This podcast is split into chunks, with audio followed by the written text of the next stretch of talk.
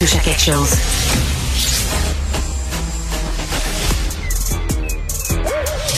Mathieu Bocoté. Il représente un segment très important de l'opinion publique. Richard Martineau. Tu vis sur quelle planète? La rencontre. Je regarde ça et là, je me dis, mais c'est de la comédie. C'est hallucinant. La rencontre. Bocoté. Martineau. Alors, un an de guerre en Ukraine. Mathieu, est-ce que tu crains l'escalade, l'engrenage?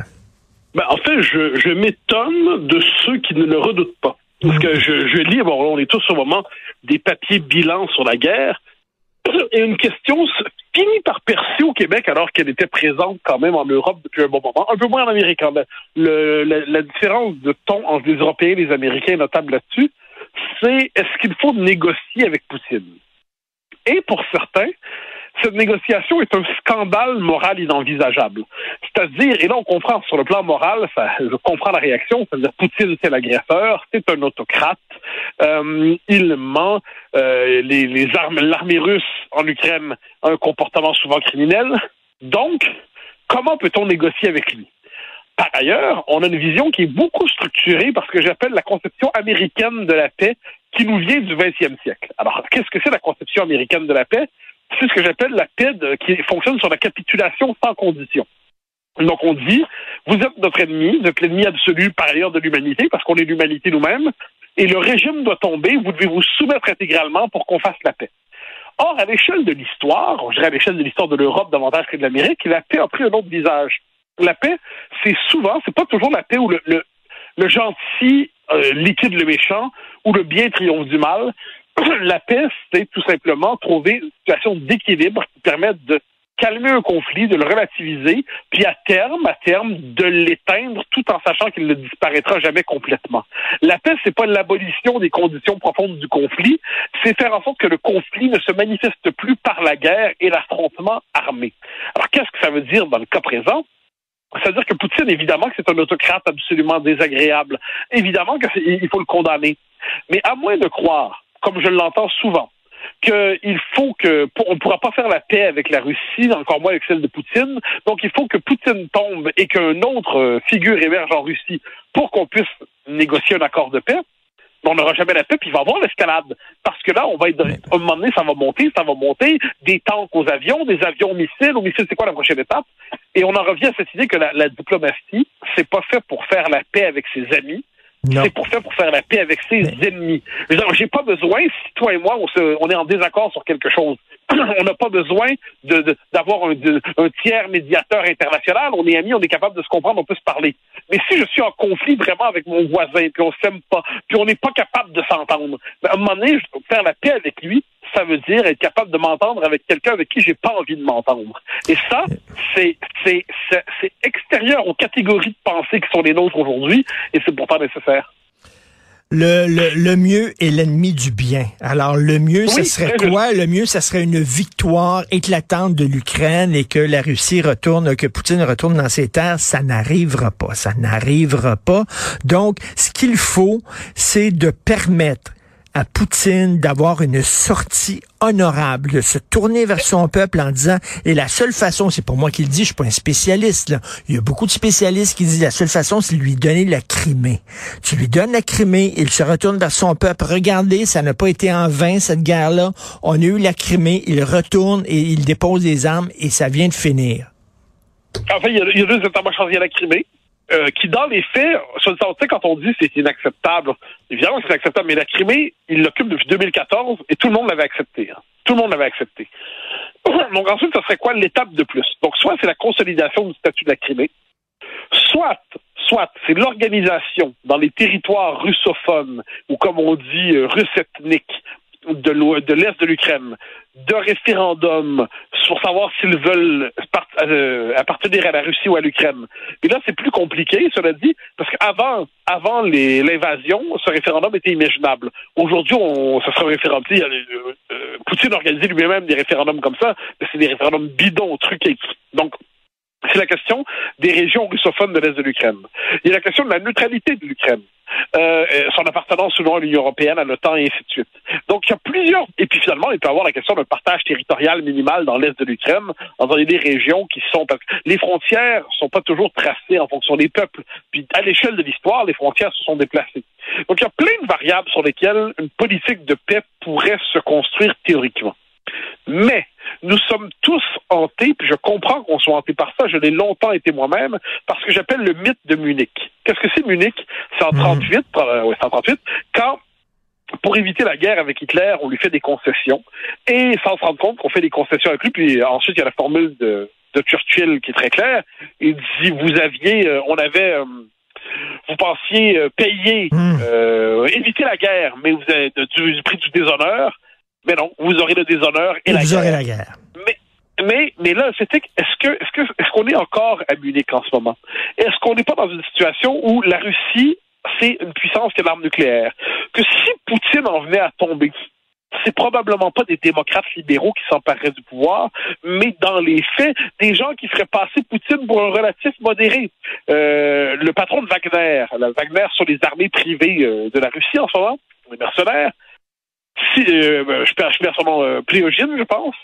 Lui, s'il prenait le pouvoir, imaginons que le régime tombe, eh bien, on tomberait sur des gens qui voudraient aller beaucoup plus loin dans l'offensive contre l'Ukraine et ainsi de suite. Donc, quand je parle comme ça, j'ai aucune, parce que je, je lisais quelqu'un, quelqu'un pour qui j'ai beaucoup d'estime ce matin, qui disait, oui, il y a, a ça de complaisance pour les dictateurs. Non, je, je, suis un démocrate libéral, bedonnant, ordinaire, qui n'aime pas les régimes autoritaires et encore moins les empires qui envahissent les petites nations qui les entourent. Mais à moins de jouer avec euh, avec la possibilité de la troisième guerre, de, de, la transformation de l'Europe à nouveau en terrain d'affrontement entre les empires, me semble qu'il faut prendre au sérieux l'idée que tout ça peut dégénérer. Et c'est comme si on a réussi à faire de la quête de la paix. Là, je parle pas d'une paix métaphysique ou d'une paix idéologique, mais d'une paix politique. Une paix politique, c'est une paix d'équilibre. On a fait la quête de la paix l'autre nom de la lâcheté. Je pense pas que ce soit notre avantage de penser hmm. la, situation présente dans ces catégories-là. Puis, disant tout cela, là, disant tout cela, je suis conscient que c'est frustrant parce qu'on souhaiterait tout simplement que l'Ukraine l'emporte, que la Russie ben tombe. Mais, mais, mais c'est pas ce qui va arriver. Il y, a la, il y a la réalité aussi, il faut tenir compte de la réalité, pas seulement de ce qu'on veut.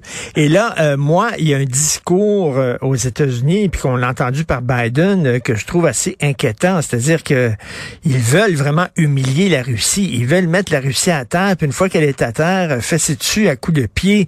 ces gens-là ont oublié, tu sais, ceux qui ne connaissent pas le passé, ceux qui ne connaissent pas l'histoire sont condamnés à la répéter. C'est exactement ce que les Français avaient fait avec les Allemands ou à la fin de la Première Guerre et on a vu ce que ça a donné. Eh ben, t'as absolument raison, t'as absolument raison. Et c'est pour ça que là-dessus, la, la, paix de, le traité de Versailles, Jacques David avait une formule en disant que c'était un traité qui était trop dur pour ce qu'il avait de mou et trop mou pour ce qu'il avait de dur. Donc, euh, et ça, c'est une erreur à pas faire. je, me rappelle mes premières réflexions politiques, mais ça, j'ai, je crois, j'ai, j'ai 14, 15 ans, quand je commence à comprendre vaguement que la politique, c'est important dans le monde, autour de ces années-là, j'avais une intuition, mais qui m'a jamais abandonné depuis. Je me disais, est-ce que la Russie post-guerre froide, ça ressemble pas à certains égards à l'Allemagne de Weimar? C'est-à-dire, dans les deux cas, on est devant une grande puissance, un empire qui a été vaincu et qui qui se sent humilié. Alors, à l'échelle de l'histoire, on pourrait même poursuivre la comparaison. Les années Weimar, il y a des années, de, il y a des années folles. Il y a un côté décadent, ludique dans Weimar, tout comme il y a dans la Russie des années 90 et 2000, c'est le paradis des oligarques qui se promènent euh, avec l'alcool, les, vêtements de luxe égriffés, euh, les prostituées, une décadence semblable. Mais tout ça se rigidifie ensuite dans un régime fort qui prétend ramener l'ordre de manière brutale ceux qui ont lu le livre de Giulio, Giulio de Ampoli, Le masque du Kremlin, voient comment les Russes mmh, eux-mêmes ont longtemps vu Poutine comme celui qui avait ramené l'ordre chez lui. Il y avait par ailleurs un pacte entre Poutine et son peuple, c'était l'autorité en échange de la prospérité et de la stabilité. Là, aujourd'hui, le pacte de Poutine est quand même en train de se fragiliser en Russie. Faut bien voir, ça se fragilise. Donc, donc, son régime lui-même est, fragilisé. On peut croire d'ailleurs qu'il en est conscient lui-même. Mais quand on regarde tout ça, le premier souci, je dirais, de ceux qui sont dans la tradition de la réelle politique, hein, euh, de Metternich euh, et, je dirais de Talleyrand, Metternich jusqu'à Kissinger, c'est de retrouver quelque chose comme un sens de l'équilibre. Et l'équilibre, c'est jamais, c'est jamais, euh, c'est jamais excitant. L'équilibre, c'est jamais passionnant. L'équilibre, c'est jamais rassurant moralement. L'équilibre, c'est que ça nous rappelle que la politique n'est pas un double de la morale. La politique, c'est éviter le pire. Et moi, le, pire, pour moi, c'est l'extension de la guerre, c'est son amplification, c'est l'escalade, et c'est le basculement dans le nucléaire. Tout à fait. J'ai peut-être tort, je me trompe peut-être, mais il me semble qu'on devrait au moins tenir compte de ce point de vue-là dans l'opinion occidentale. Je partage tes craintes. Écoute, en terminant rapidement, le comédien américain Mark Wahlberg, qui est un comédien euh, croyant, il est catholique, un fervent catholique, il a euh, donné une entrevue à la télévision et il s'est euh, dessiné une croix sur le front, OK? Parce qu'il dit, moi, je veux dire à tout le monde ma foi, je veux la communiquer à tout le monde. Ça. Et là, il est ridiculisé partout. Quelle est la différence entre Mark Wahlberg qui se dessine une croix sur le front et une femme voilée? Quelle est la différence? Euh, probablement je, dirais, alors, sur le plan analytique, je dirais qu'il y, a une forme de zèle chez Wahlberg parce que le, christianisme, le catholicisme n'est pas une religion de l'expression sociale au quotidien de la croyance. Euh, y a, et alors que dans l'islam, il faut en permanence porter le voile, le symbole de ça. Ensuite, puisque l'islam partout revendique le droit de mhm. s'afficher publiquement, mhm. par effet de contraste, inévitablement, les autres religions vont réclamer la même chose. Et c'est à ce moment-là qu'on fait une espèce de, dernier coup de billard la laïcité dont il est bien vu de se moquer, c'est quand même une, figure garante de la paix civile, parce que ça fait en sorte que chacun est capable de distinguer la part privée de son existence et la part publique, et les religions ne cherchent pas à coloniser l'espace public. Mais... on a voulu une société où les gens investissaient la religion dans l'espace public, une société où les gens suridentitarisaient leur identité, et bien ça donne une mm. société euh, où finalement les unes portent le voile, les autres se dessinent une croix dans le front, puis à travers cela, le point commun qui s'appelle la nation disparaît. Euh, on entre, dans, mon cher ami, dans, un siècle désagréable et il n'y a pas de raison de croire que ça va s'améliorer. Et euh, comment ça se fait qu'on peut euh, rire de quelqu'un qui expose sa foi catholique, mais pas quelqu'un qui expose sa foi musulmane? Ça, je la comprends pas. C'est deux poids, deux mesures. Qui tu reçois à ton émission de CNews demain? Alors, je reçois Mme Burgo, euh, Burgo Beckler, j'espère ne pas mal prononcer son nom, un livre passionnant qu'elle a écrit sur l'infiltration des frères musulmans et de hmm. l'islamisme dans les institutions européennes et en Europe. Donc, euh, tu sais, on a l'impression quelquefois justement que l'islamisme se déploie presque eh par, par la force de la nature. Non, il y a une stratégie.